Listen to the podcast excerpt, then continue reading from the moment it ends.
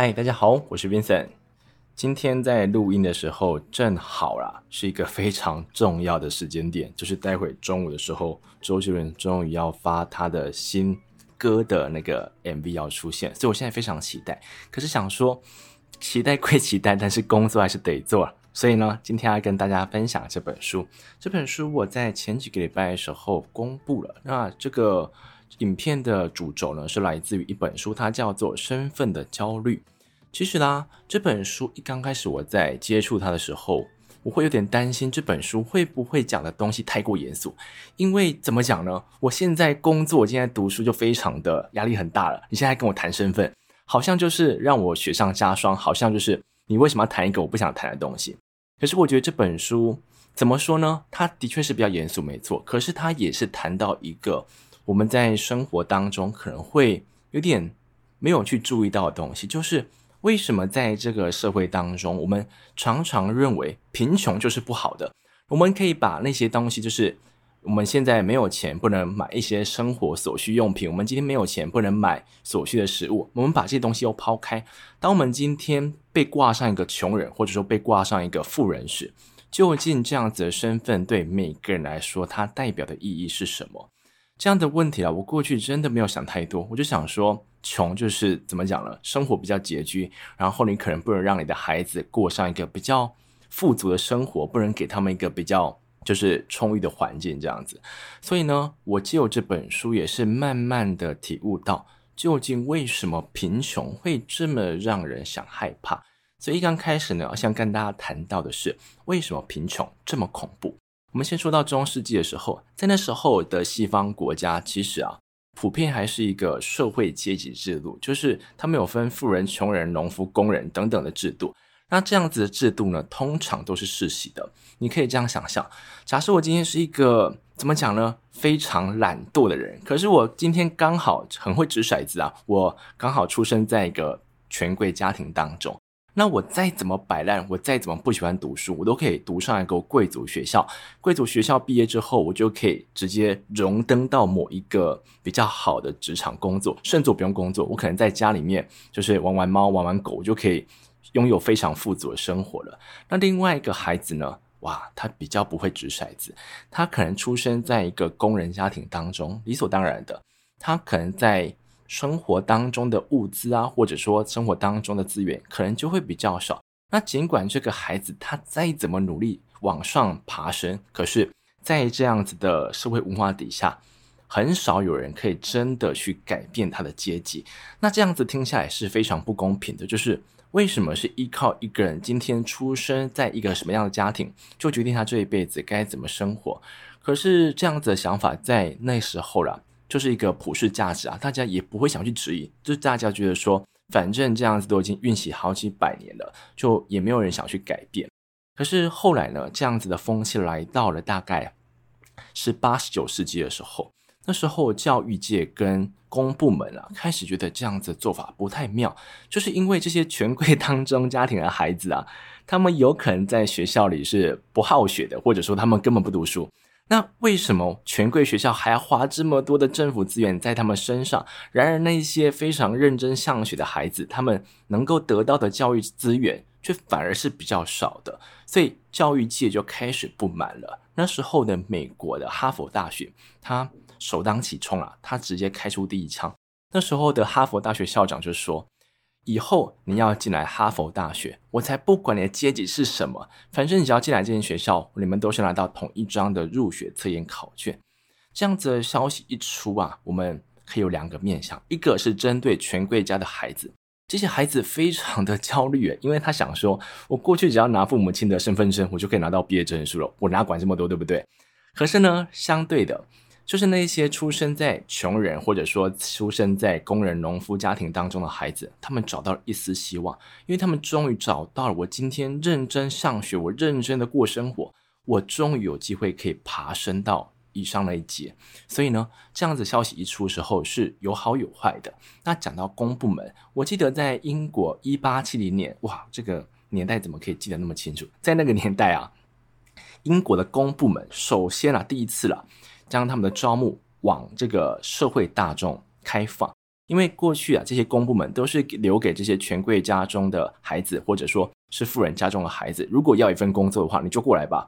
可是这时候的公部门觉得不对劲啊，就是这些人根本没办法好好上班，而且非常难管教，所以呢，他们就顺势而起，他们将自己的这个招募大门往民众打开。所以说，你可以。这样想象啊，在那个年代，大家已经开始感觉到了自由的风气已经吹上来了。那这样的自由风气，其实是借由民主的推动，到最后只是越来越盛行而已。你可以说遍地开花，就是不管是任何的领域，或者说在生活当中、社会当中的不同层层面面，大家都开始追逐这样子的公平竞争。可是，公平竞争带来什么坏处呢？你可以这样子。用一个简单的方式想象，我今天如果就是怎么讲了，不好学，所以我读上一个比较不好的学校。那在学校毕业之后，我可能不能来到一个薪资比较优渥的公司工作，所以到最后可以拿到的工资就会比较少。在这个时间点，这些工资、这些财富就会反过来去定义你的身份，定义说你是一个好吃懒做，你是一个不努力的人。可是相对的呢？如果我在这个时间点，我可以认真读书，读上一个比较好的学校，然后来到了一个薪资比较优的公司，那这个公司给给我的财富啦，我就可以重新定义我的身份。大家会看到我的财富之后，就告诉我说，你是一个努力，然后有道德，或者说你的人品是非常高尚的人。反正到了这个时间点，你的身份跟你的财富却反过来定义你这个人了。可是这样子的现象在中世纪的时候是不会发生的，因为你还记得吗？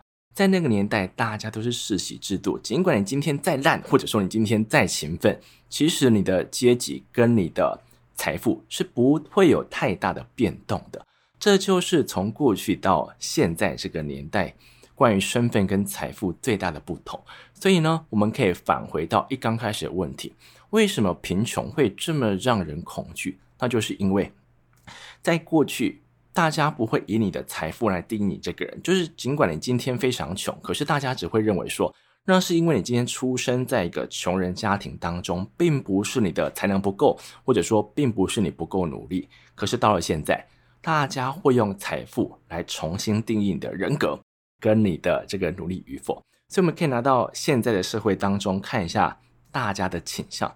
你有没有发现，就是当一些富豪或者说一些怎么说呢？可能是某间公司的执行长，他今天可能说出了一句话，那这一句话呢，你从新闻上看到觉得非常有道理。可是如果你可以想象一下，把这句话放到你的老师，或者说放到你父母的口中，你可能就觉得说，这句话根本是怎么讲呢？大家都知道的，你何必讲了？就是我们好像会。一句话的对与错，或者说值不值得我们去效仿，并不是因为这句话的质量，而是根据讲出这句话的人究竟是什么身份。这也是变成这个社会当中大家不断的想要去追求更高的身份，或者说更高的财富。那这样的情况之下，会出现一个最大的问题，就是说，其实，在社会当中的很多机构，或者说很多领域。他能追求到东西，并不是身份以及财富。我们讲到一个最显著的，就是一些为社会议题或者说为第三国家奉献的组织。这些组织啊，能招募到的人，他们可能道德感比较重，或者说他们对于这样子的弱势团体，他们是非常关心的。简单来讲，他们就是在同理心这一方面是比较足够的。可是老实的讲，很现实的哦，就是道德感跟同理心。他比较难用外在成就的方式反过来回馈给我们，就是今天你道德感再高。他跟你最后能够拿到的薪资不成比例，或者说你今天非常有同理心，那也不会直接影响到你的这个最后可以拿到的工资。可是换成另外一方面，假设你今天是一个工程师，你非常会编程，那这个编程的功力有可能就会直接正向的影响到你的薪资。那如果你今天是个运动员，你今天跑得越快，跳得越高，那都可以直接影响到你最后的成就嘛。可是道德感、同理心这样子的东西是比较难，就是直接反映出来的。那这会变成一个什么现象呢？就是大家好像觉得说，我不用去培养这样子的特质，或者说他根本不屑这样的特质，因为到最后他不会变成一个大家可以羡慕或者说可以比较的东西啊。所以到这边，我想跟大家分享一个故事。这个故事发生在我的周遭。这个朋友呢，他高中、大学都是读明星学校，反正成绩非常非常是优秀，就是我非常羡慕的那一种。可是他在毕业之后啊，他并没有像他的同学那样子跑去银行工作，或者说跑去一些科技公司工作，他跑去非营利组织。那当他做这个选择时，其实他的家人没有给这么大的压力哦，就是他家人认为说你过得开心就好了，因为他不想要去插手他的人生。可是他的朋友以及他的同学们啊，其实都会对他的选择抱持疑问。他会觉得说，你今天是一个拿奖学金长大的孩子，结果你到最后竟然不是拿自己的才能去奉献给组织，换到比较好的薪酬，你今天跑去一个非营利组织，那相对而言，他能够拿到的待遇跟薪资就会比较少。可是呢，这个朋友啊，我每次看到他的时候，我都会认为说，他是对自己的生活相当满意的。他谈到自己的工作，或者说他谈到最近的专案时，他那种散发出的光芒，哇！闪的我真的是看不下去，就是非常羡慕他就对了啦。然而呢，这样子的情况，其实在我周遭那些有些人啊，他们在挑工作的时候，老实说，老实说，可能就是向前看齐，哪一间公司给的多，我就去那一间。那这些人，我看到他的时候，最常听到的东西就是说，我呃最近又收到一个履历，那这个履历呢，他开给我的薪资是更高的，可是我总觉得他们一直在。怎么讲呢？在钱、在薪资、在财富上不断的较量，可是我却感受不到他们对于生活或者说对于自己工作的那种满意度。所以返回来讲到刚才那个朋友，他的选择的确有他自己的考量跟他自己的估算。那我也认为说，不必每个人都像他这样子，嗯，你怀有一个，就是你身上有一个。名校光芒，然后到最后你选择一个非你组织，我觉得不用每个人都这样子。可是如果这个社会当中越来越不推崇这样子的做法，或者说对于这样的人才越来越没去看重的话，我觉得会在毕业之后做出这样子选择的孩子们会越来越少。所以呢，如果你今天是一个，就是你所做出的选择。你的身边朋友或者说你的家人比较不同意的话，这边可以提供一个公式，让你去摆脱掉这些你不想听到的评论。这样子的做法就是一个心理学家所提出来的，因为他认为说，自尊这个东西啊，等于你实际获得的东西除以你原本期望的。简单来讲，如果你今天对这个东西，期望是十好了，你实际获得的是五，那你就获得一半自尊嘛。那如果获得三，你就感觉非常失望，你会没有自尊。那如果获得十，你就可以获得满满的自尊。在这样的情况之下，如果你想让自己的自尊心永远都可以维持高一点，有两个选择，一个是你要让自己每次得到的都是很高的，这样子你自尊心才不会下降。另外一个选择呢，就是你降低你的期望值。那我觉得降低期望值，它是比较靠谱的手法。可是相对而言，它比较难做到。谁不想让自己每一次都可以做得更好，或者说可以拿到更好评论呢？所以这本书当中，他告诉我们一个做法，就是你要先看清楚那些向你丢评论的人到底是谁。假设你今天是一个最后决定奉身于这个第三国家的人，你可能是一个医生，你跑去第三国家去奉献自己的才能。这时候，你的朋友给你的意见就是说，你为什么不去诊所，或者说去医院大赚特赚，跑去第三世界做什么？那这个时间点，你就要想一下，这些人他懂你的人生价值观吗？他知道你这样做的原因是什么，或者说你真正能够达到的改变是什么？那如果这些人根本就是完全不了解，他们只是用一个普世价值观，或者说拿他自己的价值观套用在你身上时，你就可以好好审视一下。你对于他们评论的期望真的要这么高吗？那如果你认为说他们不够了解，你就可以将这个期望下调。那到最后，你就不会因为你实际获得的跟你原本期望的落差这么大，而影响到你最后的自尊心。这是我觉得一个比较有根据性的做法。因为如果今天平白无故的叫你去下调对某个人的期望，我觉得是比较难做到的。但今天他给那个方向，就是你可以看这个人到底懂不懂你的追求。这时候你再返回来去调降，就是这些人你原本对他们的期望，这是我觉得比较好的方法。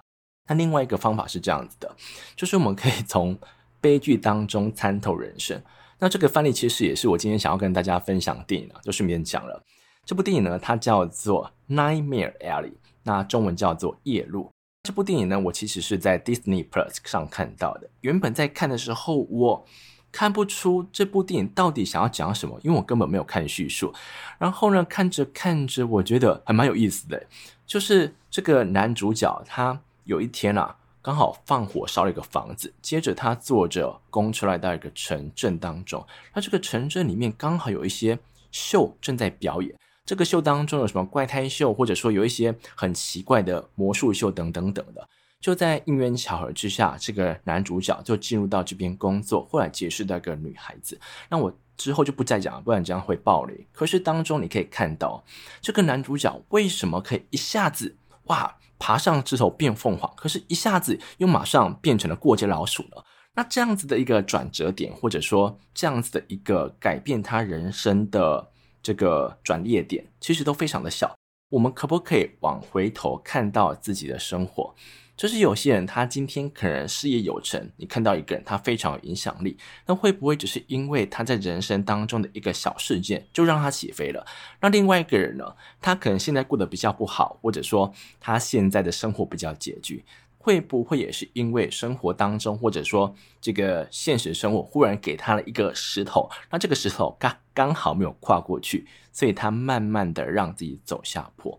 我觉得透过这样子的看法跟观点啊，我们就可以再回顾一下，究竟身份这个东西真的有这么重要吗？因为既然可以因为一件事情非常小的事情哦，就可以让你往上或者往下。